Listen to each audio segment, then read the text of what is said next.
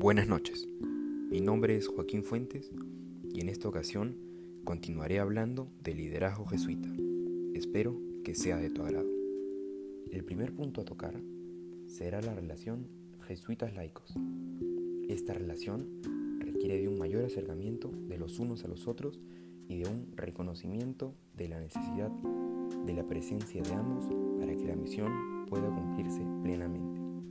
Esta se basa en compartir la herencia espiritual a través de los ejercicios espirituales, favorecer la llegada de los laicos a las obras de la compañía y de los jesuitas a las obras dirigidas y administradas por laicos. Ofrecer preparación a los jesuitas para el trabajo colaborativo con laicos, además de la formación que los jesuitas dan a los laicos en los aspectos pertinentes. Y promover diversos tipos de asociaciones laicas que a su vez colaboran con las obras de la compañía. Esta relación es muy importante, ya que el liderazgo de una obra jesuita depende del compromiso con la misión. El segundo tema será el trabajo voluntario. Este es realizado por estudiantes con personas que no tienen la misma formación que la que ellos están recibiendo conociendo así nuevas realidades y siendo más empáticos.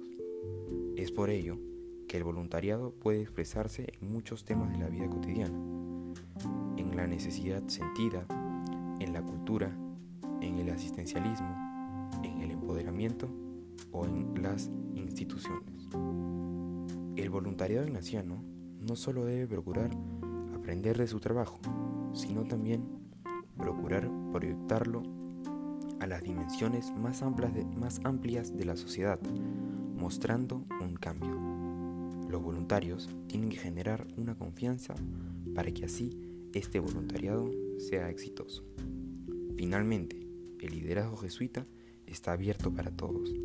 Tenemos que demostrar nuestro potencial ignaciano y asumir nuevos retos, para así vivir en un mundo mejor. Muchas gracias.